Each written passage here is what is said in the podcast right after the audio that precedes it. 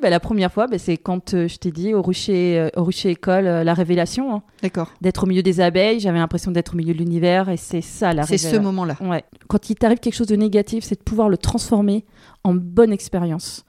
Parce qu'il y a des choses même négatives qui sont là pour t'amener à grandir.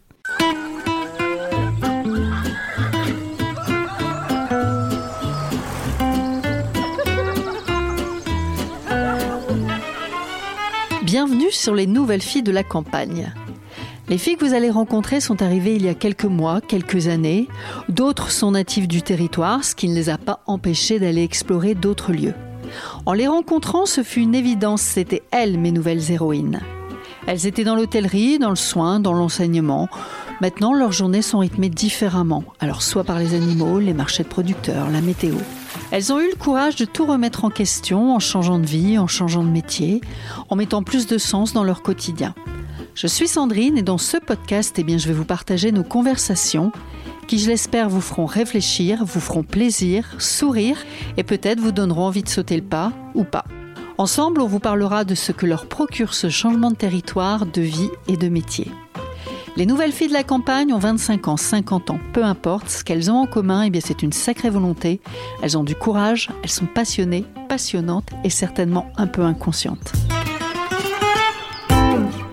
Alors, bonjour tout le monde, bonjour Sandrine, je m'appelle Elisabeth Fontenot, j'ai 42 ans, je suis apicultrice professionnelle spécialisée en gelée royale. Ma famille est composée donc de mon compagnon Emmanuel, qui est lui-même apiculteur avec moi. Nous avons cinq enfants à deux, une famille d'une famille recomposée. Donc moi j'ai trois filles et lui il a un garçon et une fille. Lisa, où est-ce que tu vis? Enfin, où est-ce que vous vivez? Et depuis combien de temps? Et ça ressemble à quoi euh, là où tu vis? Alors nous vivons à Jumillac-le-Grand, à 6 km du bourg, dans un petit lieu dit La Trade. Euh, nous sommes arrivés en 2020, mais nous avions acheté fin 2019. Euh, ben, le Covid a été pour nous euh, une belle opportunité de venir s'installer plus rapidement. Et là où je vis, ben, c'est une vieille ferme. Ça faisait 50 ans que ça n'avait pas été habité, donc il a fallu tout reprendre depuis zéro. Et autour, c'est quoi? C'est des champs, c'est des forêts? Alors il y a des forêts, des prairies, quelques champs. Il fait bon vivre. Et avant, tu vivais sur quel territoire? Tu étais loin d'ici? Ça ressemblait à quoi? Alors, euh, je vivais dans le Marais Poitevin, dans les Deux-Sèvres. C'est complètement un tout autre paysage. Et euh, où il y avait pas mal de champs. Et nous, on voulait vraiment faire une apiculture biologique. euh, donc, il nous fallait des, comment dire, des prairies, des espaces préservés. Donc, on s'était dit euh, qu'il fallait absolument qu'on parte euh, de ce territoire-là. Donc, c'était soit la Corrèze, soit la Dordogne. Et on atterrit en Dordogne. Très bien. Alors, on va rentrer dans le vif du sujet et on va commencer par ce fameux changement de territoire. Donc, finalement, tu viens de répondre un peu à la question que j'allais te poser. Pourquoi euh, ce changement de région? Si je comprends bien, c'est par rapport à l'activité que vous aviez choisie. C'est Oui. ça? Voilà, on voulait vraiment euh, avoir une exploitation apicole en agriculture biologique, donc on cherchait des endroits vraiment préservés. Le Périgord vert s'y prêtait bien parce que euh, c'était quand même pas mal humide euh, l'été et pour, pour le miel c'était vraiment propice. Et il y a pas mal de petites mielées, donc pour la production de gelée royale, c'était une belle opportunité de venir s'installer en Périgord vert. D'accord, c'est pas pour la visite des châteaux, non, c'était pour ton activité. Alors, ben, c'est que moi j'adore les châteaux. et c'est quand même le département 1000 châteaux. Et ici, c'était bien parce que c'est quand même pas mal vallonné. Il y a des rivières. Le territoire est vraiment magnifique et on s'y sent vraiment bien ici. Tu en avais visité d'autres, des territoires? Tu as parlé de Corrèze, donc vous avez quand même un peu... Oui, on a pas mal vadrouillé en fait. On... Au départ, on voulait s'installer en Corrèze. Et euh, bah, ça sera peut-être dans une autre question, mais on s'est formé en Ou dans Corrèze. une autre vie? Dans une autre vie peut-être. Mais euh, voilà, on- par rapport à la production de gelée royale, il fallait pas un environnement où il fait très froid euh, au printemps. Donc il fallait qu'on descende un petit peu plus euh, Sud. sud, ouais. Et c'est vrai que ce printemps, il n'y a pas fait froid. Ah non, pas du tout. Ça a été catastrophique. Ok, donc le changement de territoire, c'est par rapport à l'activité, pas une opportunité ou pas de la famille euh, présente. Pas du tout, pas de famille et puis euh, aussi euh, Pas ben, d'amis Pas d'amis. Enfin, en fait, on connaissait personne, hein. mais c'est aussi euh, le prix de l'immobilier aussi qui nous a fait venir ici dans le Périgord vert parce qu'on n'avait pas des gros moyens financiers et ici on a eu vraiment l'opportunité de trouver cette ferme dans nos moyens Et puis, bah, en fait, on, on l'a visité, on a eu un coup de cœur et, et bah, c'était parti mon kiki, quoi. C'était parti mon kiki. Expression de 1972. Merci Lisa. Ça confirme bien ton âge. Voilà, c'est ça. Comment s'est passée votre arrivée? Est-ce que vous avez été accompagnés ou vous êtes arrivés tous les deux et vous vous êtes euh, débrouillés? Quand je parle d'accompagnement, c'est je sais pas des solutions par rapport au territoire, euh, la commune. Je, je ne sais pas. Je te laisse euh, me guider là-dessus. Alors, il y a vraiment euh, l'Office du tourisme de Jumillac et de Tivier qui nous ont pas mal aidés. Les filles sont vraiment gé- géniales. hein. Elles connaissent très très bien le territoire. Et tout de suite, on avait pris rendez-vous avec elles et elles nous ont vraiment euh, orientés sur euh, beaucoup de questions qu'on avait. Au niveau de l'installation, c'est fait aider par la Maison des Paysans parce que vu que j'étais, euh, je faisais une demande de dotation aux jeunes agriculteurs pour mon installation, il fallait trouver un organisme. Donc c'était soit la Chambre d'agriculture ou la Maison des Paysans. Et par rapport à notre projet d'installation, la Maison des Paysans avait les valeurs avec lesquelles on, enfin, partageait. D'accord. Il y a le département de la Dordogne qui aide beaucoup les producteurs. Alors nous, on est en agriculture biologique, donc on a eu pas mal d'aides. Sur les investissements, on a eu jusqu'à 40% sur les investissements.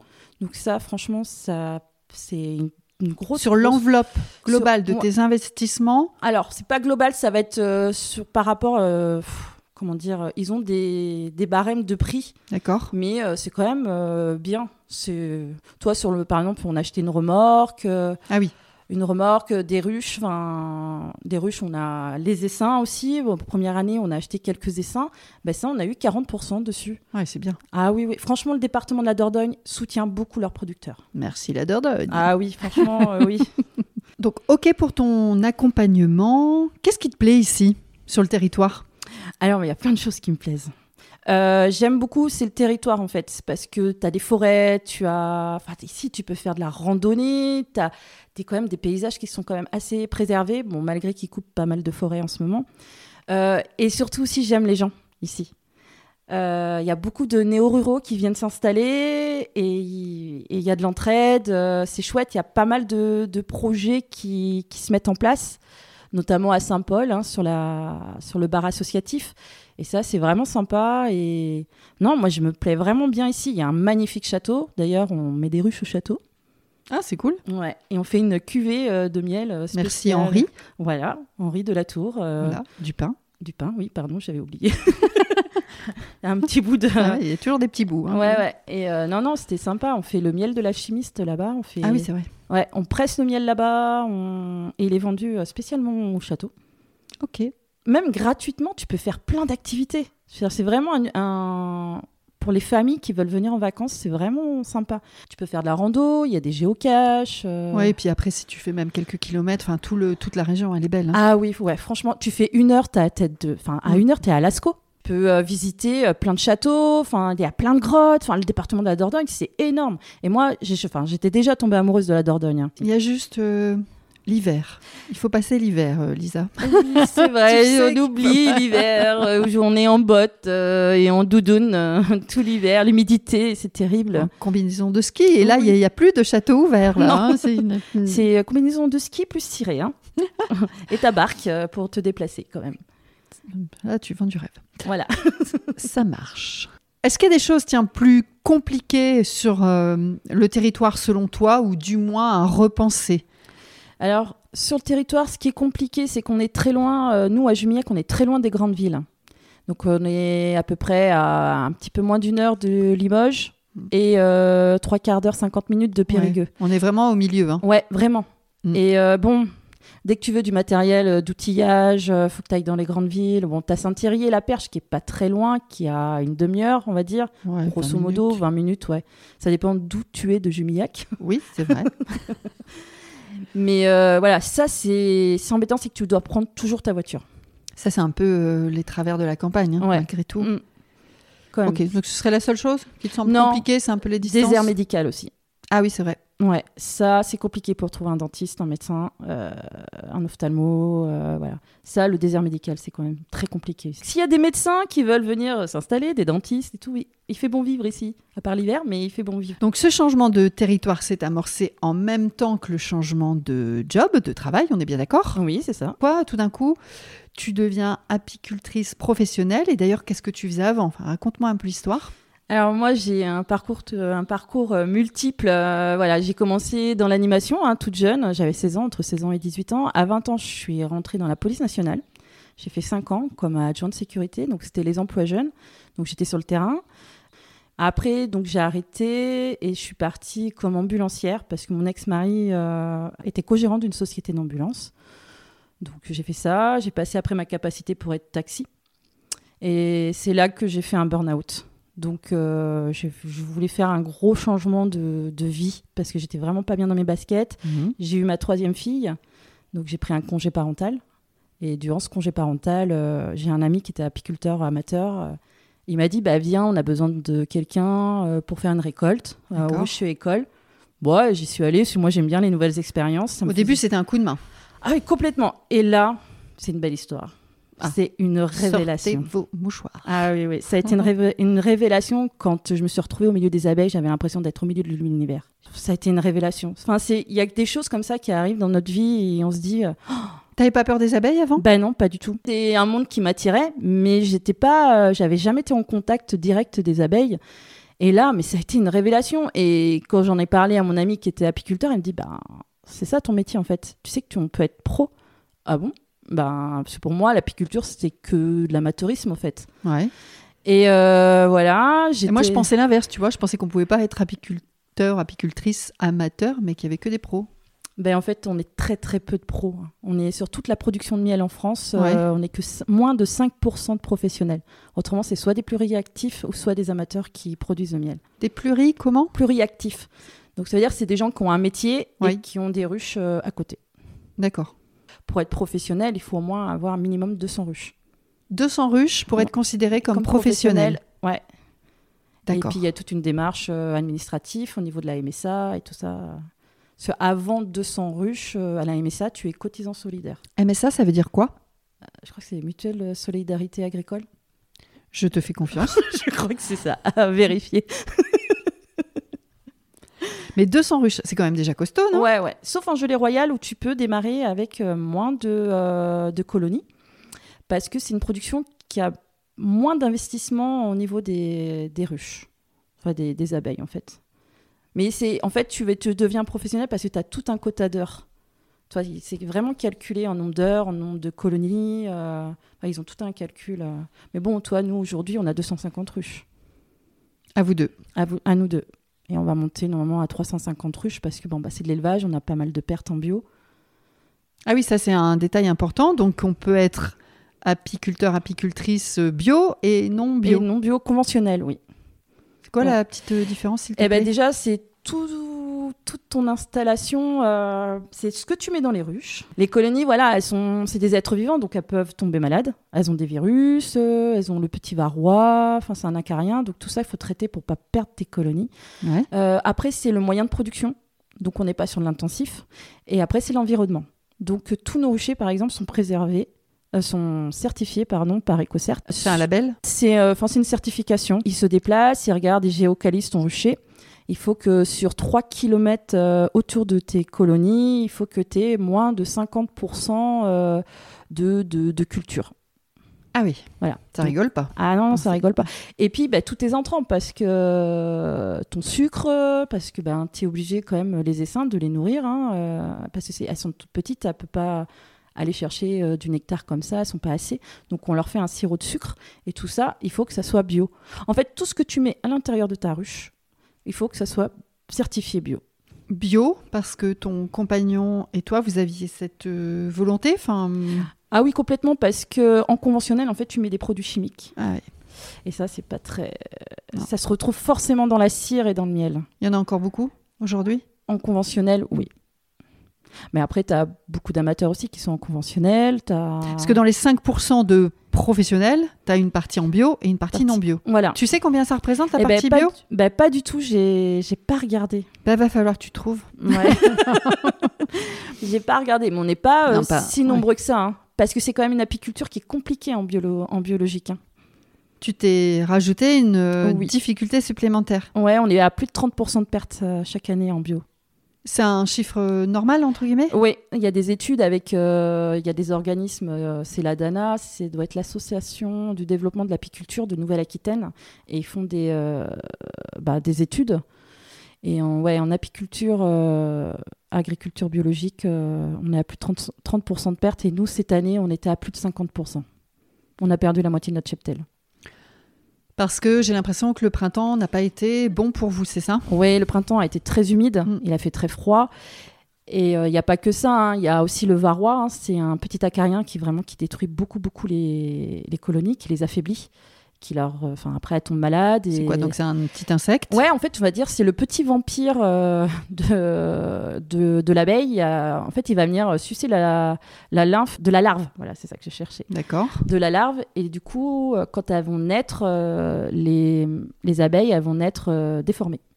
Donc des ailes atrophiées. Un handicap d'abeille. Ouais. Ça existe. Ouais, ouais, ouais. Et en fait, ça, ça peut te. En trois ans, tu peux ne plus avoir tes colonies hein, si tu ne traites pas. Et tu traites euh, comment cette petite bestiole? Eh ben nous, c'est euh, l'acide oxalique en fait et formique. Donc ça provient des oignons et des fourmis. Voilà, c'est ce qui est autorisé en agriculture biologique. Ça tombe bien, j'avais, je sais pas si tu as vu tout à l'heure, j'avais une colonie de fourmis là dans mon jardin. si tu veux les récupérer, ça m'intéresse. Mais en fait, elles sont souvent dans les ruches. Les fourmis, elles vont cohabiter avec euh, les abeilles. D'accord. Ouais. Ça, ça, ça... C'est très une espèce de colocation. Voilà, des... mais bon, à chaque fois, tu en as plein les mains euh, des fourmis. Euh. Mais c'est pas toutes, hein, mais ouais, elles, arrivent à... être en coloc. D'accord, ok. Donc, si je reprends le début de ma question, tu nous as parlé de ton ancien métier, ça te plaisait plus, un copain te t'emmène pour travailler avec lui dans ses ruches amateurs, révélation finalement, c'est toi la reine des abeilles. Ouais, ben en fait, euh, ben avec l'ami qui était un ancien professionnel, je, suis partie avec lui faire euh, des récoltes euh, à deux mmh. sur, son, sur ses ruches, hors dehors de, ben, du rucher école. Et là, il m'a dit, mais tu es complètement capable ah physiquement de pouvoir travailler.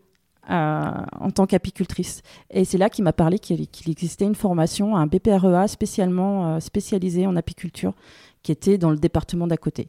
Je reviens sur ce que tu as dit. Tu, il, t'a dit, euh, tu es physiquement capable. Enfin, c'est un métier physique. Ah, oui, c'est un métier très physique. Hein. Euh, c'est comme des hausses de miel. Euh, c'est pour ça que nous, en fait, on, travaille en petit format. Parce qu'une une ruche, on va dire standard, c'est 10 cadres. Les, les hausses pleines de miel, c'est 20 kilos. Hein. C'est quoi les hausses? Alors, les hausses, on va dire, c'est le grenier des abeilles. Donc, tu as le, on va dire, le corps, c'est, on va dire, c'est la maison des abeilles. Donc c'est ce qu'on appellerait la ruche. Voilà. Et mais au-dessus du corps, tu as euh, la hausse. C'est là où on va récolter le miel. D'accord. Voilà. On prend jamais le miel dans leur maison. Ça, c'est leur réserve. Oh. Mais on prend que le surplus. D'accord. Quand il n'y a pas, et eh ben il n'y a pas. Ok. Voilà. Et ça, c'est très très lourd. Ça peut faire 20, 25 kilos. Ah ouais, ouais. Et nous, on travaille en petit format. Déjà, ça fait 10, euh, 15 kilos. Hein, Une petite haussette. Euh, ok. Donc physiquement, il faut être costaud. Ouais, il faut avoir des bras. il faut avoir quand même un sacré mental. Hmm. Parce que c'est pas que récolter du miel. Hein. Nous, on est producteur de gelée royale. Donc c'est quand même une activité euh, technique qui est très chronophage sur du mois d'avril à mois, au mois d'août. Et puis, il faut compter qu'il y a tout l'élevage à côté. Donc, euh, tu dois créer des essaims, tu dois faire euh, greffer pour faire des nouvelles reines. tout ça, c'est de l'élevage, quoi. Et c'est des journées à rallonge. En fait, il y a plusieurs métiers dans ton métier. Voilà, c'est ça. Et c'est ce qui me plaisait. Est-ce que tu peux, en quelques mots, me donner la différence un petit peu ou l'utilité euh, entre, le miel et la gelée royale? Mmh. bah, Le miel, en fait, ça provient des, des fleurs. C'est du pollen et du nectar. Et la gelée royale, c'est l'hormone des jeunes abeilles. En fait, c'est le lait. D'accord. On pourrait dire le lait d'abeille. C'est la nourriture de la, de la reine et des très très jeunes euh, larves. Et ça a que des vertus, ça, non? Ah oui, mais en plus, il y a encore des études. Hein. c'est un antifatigue, un régénérant cellulaire. Non, non, c'est vraiment une production qui est, euh, qui est très peu connue et qui a énormément de vertus. Et c'est pour ça que c'est très, c'est très cher aussi par rapport aux consommateurs parce que ça se récolte en grammes. Oui. C'est rare. Et c'est rare. Et bah, par contre, on est embêté avec euh, la gelée euh, royale d'importation des chinoises, qui est très peu chère. Hmm. j'imagine. Ouais. C'est pour ça qu'on qu'on discute. Il faut, faut, toujours en parler. Euh, c'est Beaucoup de pédagogie. Ouais, c'est notre métier aussi, ça. En fait, fait, dans ce métier de l'apiculteur, as, comme tu disais, il y a plein, plein de métiers, hein, parce qu'il ne faut pas oublier que l'hiver, eh ben, on fait de la commercialisation, euh, on communique, hein, il faut quand même, c'est pour ça, d'où les réseaux sociaux, c'est très important pour nous. On a une boutique en ligne, mais ça, on en reparlera tout à l'heure. Euh, voilà, on se dit pas, euh, voilà, on a récolté, ça y est, on a fini la saison, quoi. non, ah non, pas du tout. En fait, les mois les plus tranquilles, c'est, ça va être janvier. janvier les mois les plus tranquilles. Janvier, voilà, décembre. Allez, décembre. Mais bon, il y a quand même les marchés de Noël. voilà, on est sur les marchés de producteurs. Mm. nous, c'est quand même beaucoup de ventes directes. Hein. Donc dans ta vie, tu ne t'ennuies pas Pas du tout. Eh, comment a réagi ton entourage, euh, ta famille, tes amis euh, avec cette décision de changement de territoire, mais surtout de, job? De, bah, Au départ, euh, ils avaient quand même, enfin, ils étaient très étonnés que je parte d'un seul coup comme ça. Enfin, ils sont pas dans, nos baskets, hein, donc ils peuvent pas comprendre et ils ont pas mal de peur aussi. toi, on a, on s'est dit, on va le faire. Et, mais on a eu pas mal de soutien au niveau de la famille. Après, les métiers de l'agriculture est, est méconnu, donc euh, ils comprennent pas que tu peux travailler jusqu'à 14 heures par jour, les jours fériés, euh, les week-ends. Euh, ça, ça peut être compliqué euh, pour les personnes qui sont pas du tout issues de l'agriculture. Au départ, oui, ça peut faire peur, mais on a quand même été bien soutenus côté famille. Lorsque tu expliques bien le projet avec les tenants et les aboutissants et avec certainement beaucoup de passion, ça passe mieux peut-être. Puis après, de toute façon, la famille, je pense qu'elle a plus trop le choix que de que te laisser partir. Ouais, c'est ça, je pense. Et puis c'est, je pense qu'on, j'étais, je faisais peut-être partie. Toi, moi, je suis, euh, on est cinq dans la famille, hein, frères et sœurs. Je suis l'aîné. Et ce que j'ai découvert après, euh, par la suite, c'est que mon petit frère, euh, quand il a vu que ben, j'étais partie, j'ai monté mon exploitation et tout ça, et eh ben, lui, il a ouvert sa, son entreprise euh, par la suite. Parce que j'avais réussi à le faire. D'accord. Et il s'est dit, bah, c'est possible. Ah ouais. Tu as été un petit peu un déclencheur Ouais, complètement, ouais. Ok. Est-ce que tu aurais un conseil par contre à donner sur ce point de, du, du, fait que des fois l'entourage, la famille, elle n'est pas hyper raccord au départ et qu'elle te projette ses propres peurs? T'as un conseil là-dessus? Ouais, moi complètement. Je dis, il faut pas les écouter. En fait, carrément. carrément, tu les écoutes pas. Euh, moi, j'avais cette image, euh, je savais très bien que euh, le jugement, il serait facile. Hein. Donc, j'avais cette image de, on donne un grand coup de pied dans la fourmilière, donc tout s'éparpille. Et, et, et, après, ça revient en fait. La colonie revient à son point central. Et c'est ce que je me disais. Et pendant un an, j'avais ça dans la tête. Et je me dis, T'inquiète pas, ça va, ça va le faire, ça va le faire, ça va le faire. Et puis quand on sent vraiment dans ses tripes euh, que c'est ce qu'on veut, ben, tout se met en place hmm. pour qu'on y arrive. Après, ça s'aligne. mais complètement, ça s'aligne. Et puis c'est même parfois tu dis oh mais non c'est super facile en fait. Il y a plein de choses qui, des opportunités, tu, des gens que tu vas rencontrer qui vont t'amener sur euh, ton projet. Et, mais il faut vraiment y croire du fond du cœur. Et, puis on n'a qu'une vie. Hein. Par contre, est-ce que tu penses qu'il y a un bon moment pour passer le cap? Parce qu'il y a peut-être plein d'hommes et de femmes hein, qui ont envie de faire des changements de territoire comme on l'a fait toutes les deux, et de changements de job comme tu l'as fait, mais il y a peut-être un moment, à ton avis? Quand on le sent vraiment, il faut le faire. Et c'est le premier pas, en fait, qui est le plus dur. Vraiment, c'est vraiment le premier pas. Hein. Et puis après, les autres y suivent. Toujours pareil, après ça se... Ah ouais, ça s'aligne, comme tu dis. Euh, il faut le faire. Si on le sent vraiment plus profond, et que c'est quelque chose qui nous motive et, bah, il faut mettre son focus là-dessus et puis faire abstraction de l'entourage et, y aller quoi. Et même s'il y a les enfants, les choses comme ça, toi ça t'a pas trop perturbé? Bah, C'est une bonne question parce que euh, moi j'étais en plein divorce et euh, bah, j'ai fait en fait le plus grand sacrifice de ma vie. J'ai, bah, c'est mon ex qui a, je lui ai laissé la garde. Alors on a une garde, voilà, ça se passe très mm. bien. Le juge, il a très bien compris. Hein. Je peux voir mes enfants quand je veux, mais je pouvais pas moi euh, dire euh, du jour au lendemain, je vais changer mes enfants d'environnement, sachant que c'était une vieille ferme qu'on vit que dans une seule pièce. Donc je pouvais pas leur imposer ce choix-là. Voilà. Tes enfants ont quel âge? Eh ben, aujourd'hui, oui. Ben, ça va de ses 7 ans, 12 ans et 18 ans. D'accord. Donc il y avait quand même encore petit. Ouais. Euh, ben, Rose, la dernière, elle avait 3 ans.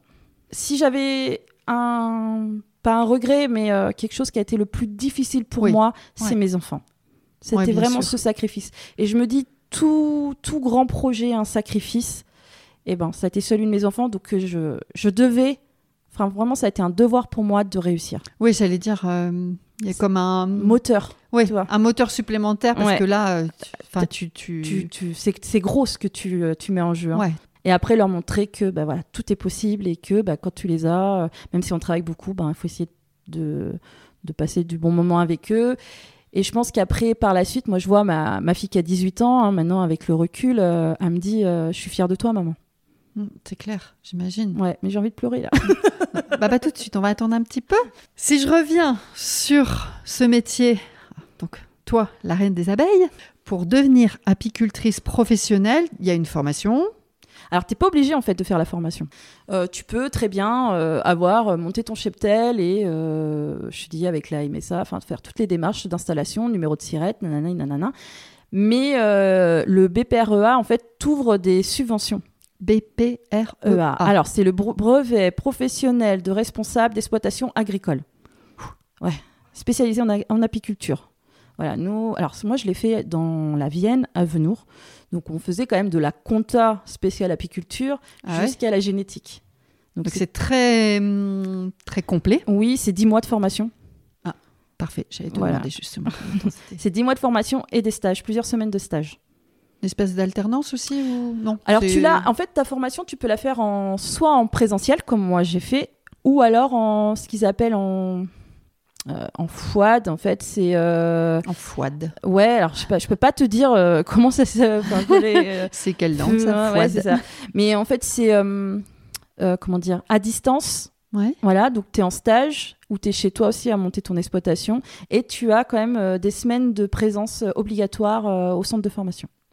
Donc ça, c'est ce que tu as fait toi. Ouais, avec euh, un diplôme euh, professionnel où on monte un projet sur 5 ans. Et ça, quand tu vas après demander des, des subventions, euh, où tu vas demander la dotation de jeunes agriculteurs, tu as besoin... euh, Ouais. Ça crédibilise aussi peut-être un peu plus ton projet, oui, non? complètement. Et ben surtout le banquier. Lui, il est content. Voilà, parce que quand il voit que tu as un projet sur 5 ans, avec des, des chiffres, bon ben voilà, ça, Ouais. il voit que tu as réfléchi, Ouais. qu'il y a une visibilité qui se fait. Si on rentre dans le concret de ton métier, comment elle s'articule euh, ta journée, ta nouvelle vie?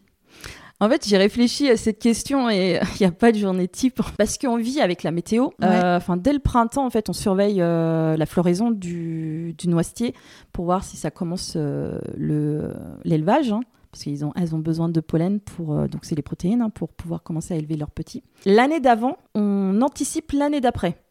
Tu vois, sur euh, le nombre de ruches, le nombre de colonies, et on va faire nos visites euh, de printemps, voir combien ont survécu. Et après, on a un calendrier d'élevage. voilà, il nous faut tant de colonies, nanana, ninana. Et, mais si tu veux, une journée type, c'est le matin, tu regardes la météo, tu regardes ce qu'on a à faire dans les ruches. Après, si en production de gelée royale, on a des jours vraiment dédiés à la gelée royale. En fait, je- ouais, c'est. Enfin, Il y a quand même des incontournables à faire dans ta journée. Oui, ouais, ouais. Il y a... Mais tout dépend de l'élevage. euh, La période aussi De la période, Ouais. ouais. Le printemps, c'est quand même une, une saison qui est très, très intense. hein. D'accord. On passe de 10 à 14 heures euh, par jour, hein, euh, du lundi au dimanche. hein. Euh, même les jours fériés. Voilà, il n'y a pas de vacances. hein. C'est vraiment. Les très- abeilles, elles ne posent pas des RTT Non, non, non. Parce qu'en plus, elles hibernent pas euh, l'hiver. Elles hivernent. Donc, elles sont toujours en activité. euh. Elles sont pénibles aussi. Ah, ouais, ouais, ouais. Mais bon, on aurait peut-être dû élever des marmottes. c'est sûr. Ça doit être plus facile. Mais après, qu'est-ce que tu fais avec les marmottes Du chocolat? un spectacle. Parfait. Je comprends que tes journées ne se ressemblent pas. Il y a effectivement des période, la saisonnalité qui joue beaucoup, Oui. Et la Par- météo. et la météo. Par contre, la météo, ça c'est l'incontournable. Ah oui. Est-ce qu'elles te rendent heureuse ces journées? Je suis euh, épanouie dans mon métier quand même. hein. Hum, Parfois, j'ai l'impression que je vais mourir de fatigue. Parce que c'est quand même des journées qui sont très épuisantes. Euh, nous, quand on bouge les ruches, c'est soit le matin de bonne heure hein, ou le soir tard. Ouais. Puis ben, la chaleur, quand il fait trop chaud, euh, on peut pas travailler. Enfin, dans les combinaisons, c'est c'est vraiment pénible. hein. Il n'y a pas la Euh, clim dans tes combinaisons? Non, mais il va peut-être falloir inventer une combinaison avec la clim. Ça pourrait être très, très sympa. Non, mais c'est vraiment un métier euh, professionnel. C'est vraiment peu connu. hein. C'est dur quand même. C'est vraiment un métier. Je pensais pas que ça serait aussi dur. Il y a peu de monde qui s'imagine à quel point Ouais. euh, bah, déjà toutes les tâches différentes, cette saisonnalité, la météo qui est vraiment compliquée. Et ouais, j'imagine. Enfin, je pense essayer d'imaginer. Mais j'ai une amie que j'avais emmenée euh, avec moi sur euh, une visite de printemps, comme ça. Je dis, bah viens, on va faire deux ruchers. euh. Donc je l'ai emmenée, on est passé quand même une bonne heure sur le rucher. Et je lui avais fait porter une ruchette vide. Elle n'a pas été capable de la, de la porter. Pourtant, il n'y avait pas d'abeilles. Et quand elle s'est assise dans la voiture, elle m'a dit, mais j'étais mais loin d'imaginer Ouais. le travail que c'était. Elle me dit, mais je peux même pas faire le deuxième rucher tellement que je suis fatiguée. Et en fait, c'est ça, c'est euh, c'est un marathon en fait. La saison, c'est un marathon. Si tu loupes un truc, t'as foiré ta, ta saison. Tu t'attendais à ça? Aussi dur, non. D'accord. Aussi dur, non. Et euh, en fait, euh, vu que tu c'est ton métier, faut vraiment être passionné en fait. C'est- une autre façon de vivre. C'est tu vis avec tes abeilles, tu vis avec la nature, tu tu tu enfin voilà, on peut dire souvent qu'on est dans notre tanière parce que ben on peut pas, on a très peu de vie sociale en fait euh, en saison, hein. très très peu. Il y a que l'hiver hein, qu'on peut euh, sortir un peu, euh, voilà. Mais on c'est un marathon, on peut pas se permettre de de foirer un truc. Ça te rend quand même heureuse? Oui, oui, oui, parce que c'est un challenge. C'est un challenge et, et je me suis. Enfin, c'est vraiment un métier où je me suis épanouie. Vraiment. Et puis, C'est ce que tu voulais. c'est ce que je voulais. Et puis surtout, la production de Gelée Royale, qui est vraiment très technique. Et moi, je voulais être une technicienne, en fait. Je voulais faire quelque chose que les autres ne faisaient pas. Et voilà. Et là, je suis très contente parce que maintenant, j'en suis, je suis même vice-présidente de la coopérative de Gelée Royale. Parfait, parce que j'allais te demander s'il y avait des opportunités professionnelles qui s'étaient ouvertes à toi avec euh, ce changement de métier. Donc celle-là, Mais c'est là parce que vu qu'il y a une partie de la gelée royale qu'on vend en gros, parce qu'on peut, euh, nous, on produit, euh, là cette année, euh, on fait un x2, on va peut-être produire un peu plus de 20 kilos de gelée royale. c'est beaucoup, je m'en rends pas compte. Par rapport, il y a d'autres producteurs qui sont spécialisés en gelée royale, ça peut aller jusqu'à 100 kilos. hein.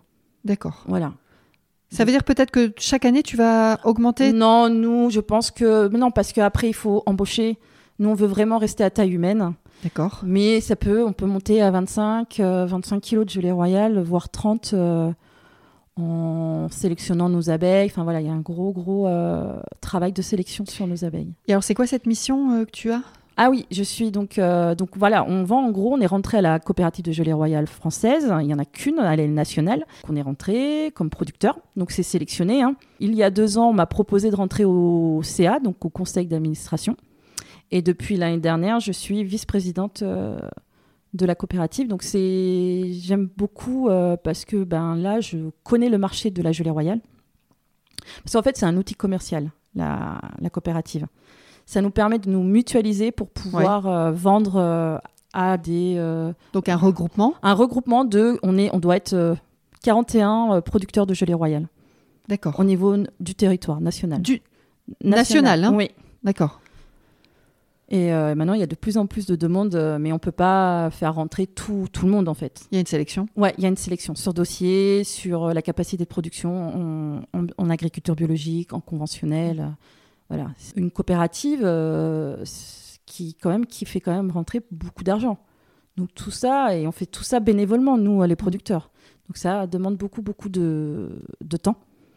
Mais c'est épanouissant parce que tu connais le euh, comment dire vraiment la gelée, enfin la capacité euh, commerciale de la gelée royale. Ouais, j'allais dire, en plus, tu as une vue globale quand même de ça. ce qui se passe Oui, sur le territoire, Sur sur, le marché, sur ce produit. ouais, et puis ben aussi sur au niveau international parce qu'on est quand même pas mal concurrencé par la gelée euh, chinoise. D'accord, de la gelée chinoise. Ouais, eux qui, qui produisent. euh, attends, la consommation de gelée royale en France, donc elle est de 170 tonnes. Ouais. Voilà. Alors, on retrouve de la gelée royale aussi dans les produits pharmaceutiques. hein. Oui. Euh, ou Cosmétique cosmétiques, parce que nous, on a un gros client aussi dans les cosmétiques. Euh, et puis, bah, après, en, en cure. Donc, euh, tu peux trouver dans les pharmacies. Ah oui, les petites gélules. Ouais, ouais, t'as les gélules, mais t'as nous, en fait, en fraîche. En fraîche. Ouais, en fait, tu l'as. C'est des piluliers de 10 grammes en fraîche. Tu fais des cures comme ça de 3 semaines. Tu prends une petite cuillère par jour. C'est moins d'un gramme par jour qui te suffit. Et tu fais des cures d'entre 10, euh, 10 jours et des 3 semaines. Je vais rajeunir avec ça, tu crois? Ouais, je pense. non, non, mais c'est des, des cures à prendre à- au printemps et à l'automne. Ok. Voilà, c'est un, un reboostant. hein. C'est vraiment, euh, ça a vraiment des vertus. hein. C'est moi, j'y crois énormément parce qu'il y a des effets. Et chez les Chinois? Ben, les Chinois, ben, les Chinois, mais ils nous embêtent les Chinois. Parce que eux, ils produisent énormément et pas cher, et elle n'est pas de, de Bonne la- qualité. de bonne qualité. En fait, la meilleure gelée royale, c'est la française. Dit comme ça, C'est la française. Mais c'est vrai en plus. Ouais. C'est vraiment euh, prouvé. Et euh, voilà. Et c'est, il faut consommer de la gelée royale française. Vous faites vivre des familles. Donc là, on vient de parler des opportunités professionnelles que tu as pu euh, rencontrer, enfin en tout cas qui se sont ouvertes à toi. Je voudrais savoir si euh, tu as rencontré des obstacles ou des préjugés auxquels tu as dû faire face en tant que femme dans ce nouveau domaine d'activité. Alors je ne sais pas finalement s'il y a plus d'hommes ou de femmes en tant qu'apiculteur, apicultrice professionnelle, donc ça tu vas me le dire, ou peut-être que tu sais pas, tu connais peut-être pas la répartition, mais en tout cas, est-ce que toi, tu as dû faire face à voilà, des, des espèces de, de préjugés euh, Alors, en, en- en tant que producteur de miel, les apiculteurs, oui, il y a beaucoup d'hommes. Ouais. Mais dans la gelée royale, il y a beaucoup de femmes. Donc, euh, toi, au sein de la COP, euh, il y a vraiment la parité, euh, par exemple, dans le conseil d'administration. Donc, par exemple, toi, je te disais, j'étais vice-présidente, mais on est deux vice-présidents. Il y a un homme et une femme. Parfait. C'est ça qui me plaît.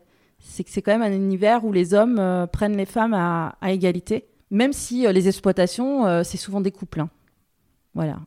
Mais euh, c'est vraiment, c'est- moi je me sens bien euh, au sein de la coopérative, de la production de gelée royale. N'y a pas ces préjugés qu'on dit ah, toi euh, t'es es apicultrice, t'es pas capable de porter une hausse euh, de miel machin. euh. D'accord. Voilà. C'est assez bienveillant. Ouais, c'est bienveillant. Par contre, euh, au niveau des producteurs de miel, là, on peut rencontrer des personnes, surtout dans l'élevage. Je vois mon amie qui s'installe en élevage. Ton ami IE I- IE, ouais. Elle, elle a eu pas mal de, de préjugés, même au niveau de la chambre d'agriculture. Euh.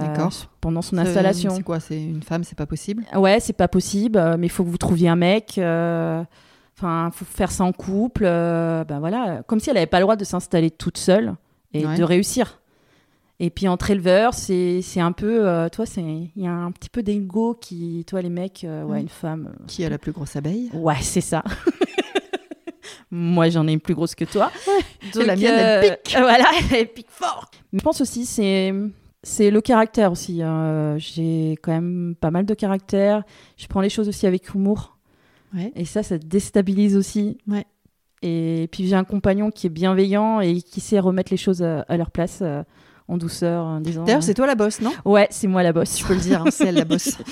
Alors, c'est un, un projet à deux, hein, Oui. euh, mais c'est que vu que j'avais moins de 40 ans quand je me suis installée, je me suis installée vraiment la- l'année de mes 40 ans et je pouvais euh, avoir, euh, être éligible à la dotation de jeune agriculteur. Et donc, lui qui était plus âgé que moi, donc c'est moi. Avec 41 ans. Donc ça veut dire que dans l'agriculture, après 40, ans, t'es vieux. t'es vieux. c'est ça. Tu fais partie des vieux installés. C'est ouf. Comment tu as réussi à établir ta crédibilité? Dans ce nouveau métier Bon, tu as parlé de ton caractère, hein, Oui. euh, voilà, ta personnalité, ton humour. Oui. Il y a autre chose? Euh, ouais, la, la, la coopérative, en Ouais. fait. Ouais, c'est là où je me suis. J'ai appris beaucoup de choses et que j'ai pu euh, vraiment euh, m'épanouir et à pouvoir avoir confiance en moi, que j'étais vraiment apicultrice, productrice. En fait, j'étais productrice de gelée royale. voilà, ça, ça nous a fait quand même pas mal de bien. Et, et vu que je m'en fous de ce que pensent les autres, parce qu'avant, j'avais toujours peur, euh, j'avais du jugement, qu'est-ce qu'on va dire de moi, machin, tout. C'est pour ça que je suis là aujourd'hui aussi, euh, que de vivre cette belle expérience, parce que j'ai vraiment euh, grandi. C'est vraiment un métier qui m'a fait grandir. Ah, j'allais te... ouais, je, voulais savoir si effectivement, ce... enfin, dans, dans les bénéfices, Ouais. bénéfices, ou les changements de ce métier, ouais, ça t'a fait grandir vraiment? Ça m'a fait grandir et j'ai vu plein de gens, j'ai pu communiquer sur, euh, sur, sur notre vie. Et quand j'ai vu dans les yeux des gens que, toi, tu as les yeux qui brillent et ils disent Mais euh, bravo, t'en parles avec passion, tu peux nous emmener euh, Mm. dans ton projet. Euh, Il y a beaucoup de gens autour de nous qui, qui croient en nous, en fait. Et ça, c'est chouette. J'ai une question de merde. Vas-y. Tu regardais le miel et les abeilles quand tu étais jeune? Ouais, ouais, j'ai eu des petits passages comme ça d'ado. Je ne peux que penser à ça, je suis désolée. Ça... Depuis que je prépare ce, ce- cette conversation, j'aime bien parler de conversation et pas forcément d'interview, mais cette conversation, je pense toujours à ce. ce, ce- comment on appelait ça d'ailleurs euh, euh, Le miel et les abeilles, mais ça avait. euh, abbé- D'abbé Production, là, je sais plus, mais. C'était nul en plus. Ah, faut pas le dire, c'était superbe. c'était du grand. Du, grand, la grande série euh, Ouais, c'était la Ouais. grande série. pour ados. euh. Boutonneux. Ouais. Ok. On a parlé de crédibilité. Justement, ce que ça a changé en toi, bah, tu viens de me le dire, hein, tu as, grandi. Ouais, puis c'est une révélation de l'être. Hein. C'est euh, vraiment être euh, ce que je suis au plus profond de moi. Je suis épanouie, euh, j'ai envie de transmettre. voilà, quand je quand je suis sur une animation avec les enfants, c'est chouette de pouvoir transmettre ton métier, la vie des abeilles. C'est quelque chose qui est hyper passionnant, les abeilles. Donc tu peux emmener plein plein de gens avec toi. C'est un univers qui est chouette. Et puis les enfants, ils aiment bien les abeilles. Puis t'as toujours, je me suis fait piquer, il euh, y a mon papy qui s'est fait piquer par les abeilles. C'est rigolo. Il y a toujours une histoire. Ouais, c'est marrant, c'est marrant. Est-il possible de vivre dans une région à dominante rurale et continuer à avoir un job dit urbain grâce au télétravail, par exemple? Donc, euh, continuer à être connecté ah, Qu'est-ce que tu en penses? Ah, mais Moi, j'en suis complètement convaincue, hein, parce que euh, tu peux avoir un, job voilà, en télétravail et adorer vivre à la campagne euh, parce que la vie, ça te plaît pas. Et, je trouve que ces moyens-là, maintenant, aujourd'hui, euh, c'est quand même une certaine liberté de pouvoir avoir un bon revenu et de vivre à la campagne. Et est-ce que tu penses que les deux euh, pourraient se rejoindre. Est-ce que justement cette, euh, cette euh, digitalisation, nos métiers, d'être connectés, ne pourrait pas faire le lien entre ce milieu, cet univers urbain et la ruralité? Est-ce qu'il n'y a pas un pont à un moment donné? Est-ce que ça, ça te semble cohérent? Si, si, il y a un pont. Si, moi, j'en suis convaincue, hein, parce que c'est les préjugés, c'est l'ignorance, en fait. Et euh, plus on parlera du travail des producteurs, de, des, personnes, enfin, des, des, personnes euh, qui vivent à la campagne, qui ont des super projets, et mieux on sera reconnu. Parce que moi, je trouve que dans l'agriculture, euh, il y a beaucoup de préjugés. Et l'État ne nous met pas en valeur. Les oubliés. On est les oubliés, ouais. Et pourtant, on, fait, on nourrit la France. Puis on a cette image un peu vraiment moche euh, du euh, l'agriculteur, c'est un paysan. Ben moi, je suis fière aujourd'hui de dire que moi, je suis une paysanne, euh, que j'aime vivre vivre avec la nature, je vis avec mes abeilles, j'ai une communication avec les éléments qui est, qui est vraiment propre à moi et, et qui est hyper enrichissante. Moi, je me sens riche ici. Mais et tout ça t'empêche pas de continuer à être quand même connecté. Par exemple, dans ton travail, tu utilises, il me semble que tu as un site web, on peut acheter. J'ai une boutique en ligne. Tu as une boutique en ligne, c'est ça le bon terme Je suis sur TikTok, euh, Facebook. Nous, euh, vu qu'on produit, en fait, on récolte par rucher. Donc, on fait des miels de cru. Chaque rucher a, sur les pots de miel, on a des QR codes. Ah, c'est cool. Donc, tu flashes mm. et tu vas sur le blog du rucher. Donc, tu vois l'environnement, tu vois les abeilles. Comme ça, le consommateur, quand il me prend une cuillère de miel, ben, il voit l'environnement des abeilles. Et on va pas géocaliser nos ruchers hein, pour pas se faire voler nos ruches. Mm. Et tu m'avais dit aussi euh, vivre avec son temps? Oui, c'est hyper important. dire tu vis, il faut vivre avec son temps. Il faut pas te, tu peux dire euh, voilà, je vais tout quitter, vivre à la campagne, mais il faut vivre avec son temps. tu as besoin de, quand même de communication. Donc tu as ton téléphone. Nous, on a des smartphones. Euh, on a des ordinateurs. Bon, on n'a pas de télé.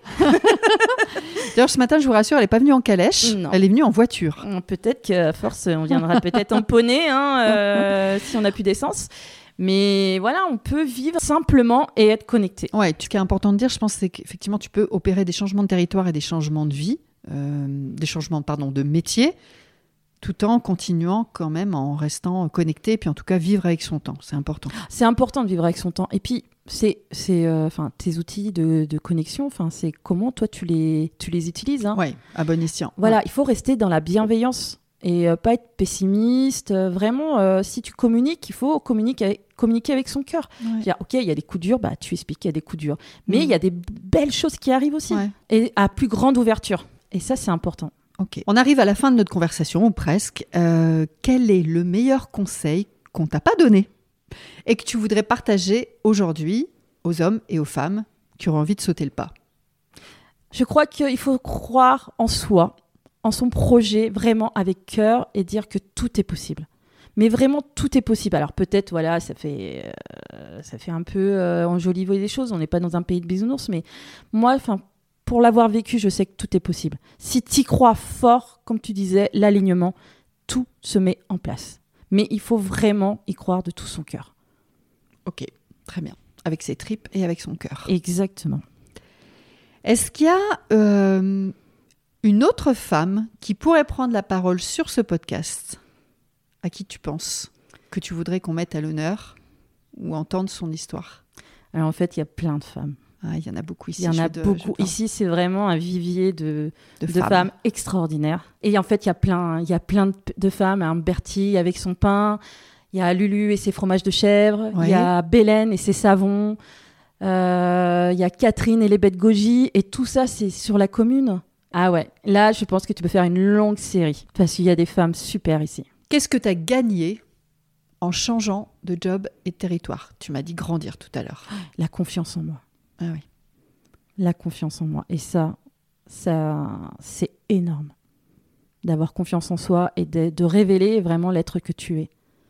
Et d'être bien dans tes baskets. Oui, je suis fière de moi. Je suis fière euh, d'avoir réussi euh, à monter ce projet. Et grâce à Emmanuel, on était deux. Et sans lui, je ne serais pas là aujourd'hui. Je ne serais pas qui je suis aujourd'hui. Parce que, mine de rien, on- ben, l'amour, hein, euh, ça te fait. Ça donne des ailes? Complètement. Ouais, ouais, c'est l'amour sincère. Enfin, vraiment, Mm. c'est. Et puis, on est tous les deux sur ce projet. Et c'est quelque chose qui demande énormément d'investissement. Et s'il y en a un qui est pas dans. Toi, qui est pas de la partie, c'est compliqué. Ça peut être très Ouais, pour compliqué. comprendre aussi ce que tu vis, ce que tu ça. fais au quotidien. Mais moi, je, toi, je, je dis merci à la vie et je suis fière. hein. et si le jour, toi, euh, si demain, euh, je devais euh, partir, euh, passer le pont et aller euh, de l'autre côté euh, de la vie, hein, dans l'au-delà, je pourrais dire, bah, je l'ai fait, quoi. Je suis fière de moi. Et surtout, ben, je suis que ma fille aînée m'a dit, maman, je suis fière de toi. Et ça, c'est quand même une sacrée victoire Ouais, de pouvoir transmettre ça à ses enfants, à sa famille, à ses amis. Euh, en fait, euh, je suis contente aujourd'hui d'être en face de toi parce que c'est une contribution euh, à la vie. Il est dans l'ombre, Emmanuel, mais il est vraiment présent et c'est pour ça que j'essaye de le mettre aussi euh, dans, dans qu'on le voit parce que et j'en- parle parce que je, je serais pas là sans lui. C'est vrai qu'on a souvent tendance à parler des miels de Lisa, mais effectivement, Bah oui, il y a c'est- Lisa c'est nous deux. et Emmanuel. Ouais. voilà, c'est nous deux. Puis ce matin, je l'ai vu, il était dans la voiture. hein, il t'a Voilà. conduit, donc je l'ai vu. Merci Emmanuel. En plus, il est grand Bah là, il était assis, donc j'ai Ah pas oui, trop vu, mais... mais dans sa calèche. Oui, dans sa calèche hein, de Il Charlie allait au lavoir, il allait au lavoir et faire du fromage de chèvre. Oui, c'est sûr. Il allait laver ton linge. Parce Oui, qu'en bah. fait, tout s'est inversé Ah, maintenant. oui, les, lui, les femmes euh, au boulot voilà, et les hommes. euh, à aux tâches ménagères. C'est ça. Ça, c'est vraiment le changement de territoire. C'est formidable. Euh, si tu devais te féliciter, si je reviens quelques années en arrière, tu dois te féliciter. Tu te félicites de quoi? D'avoir osé. Ok. La dernière. Si ta famille était autour de la table aujourd'hui avec nous, qu'est-ce qu'elle dirait, tu penses? On est fiers de toi. On est vraiment fiers de toi et je pense à mes grands-parents qui sont plus là aujourd'hui, euh, qui m'ont vraiment soutenu euh, tout au long de ma vie. et J'y pense souvent et je sais qu'ils seront vraiment très très fiers. euh, dire euh, t'as osé, t'as osé tout quitter, t'as osé faire le sacrifice euh, voilà de tes enfants, mais aujourd'hui euh, tu es la plus belle version de toi-même. Je suis ouais, très émue là. Puis j'ai vraiment dire à- besoin de dire à tout le monde, c'est faites, osez faire ce que vous avez envie. Osez, osez, même si ça fait peur. En fait, c'est nos peurs qui nous, qui nous mettent des blocages. Mm. Mais dès qu'on a passé, faites le premier pas et allez-y, allez-y, allez-y, allez-y. Écoute, merci Lisa. Merci beaucoup. Merci pour ce partage. Merci Sandrine. Merci Lisa. Bon Et- retour en calèche. Merci et longue vie aux, aux nouvelles filles de la campagne. Merci. Boum. Lisa, si t'avais... Envie de vomir T'aurais un conseil? Je vais faire un best-of.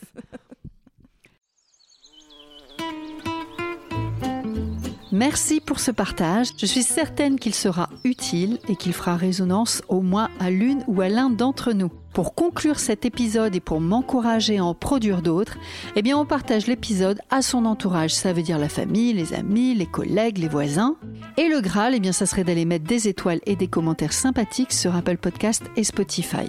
Abonnez-vous à la chaîne de podcast ben, pour être informé puis pour recevoir facilement les nouveaux épisodes. Vous pouvez me retrouver sur les réseaux sociaux des nouvelles filles de la campagne, Instagram, Facebook, LinkedIn, j'en passe et des meilleurs.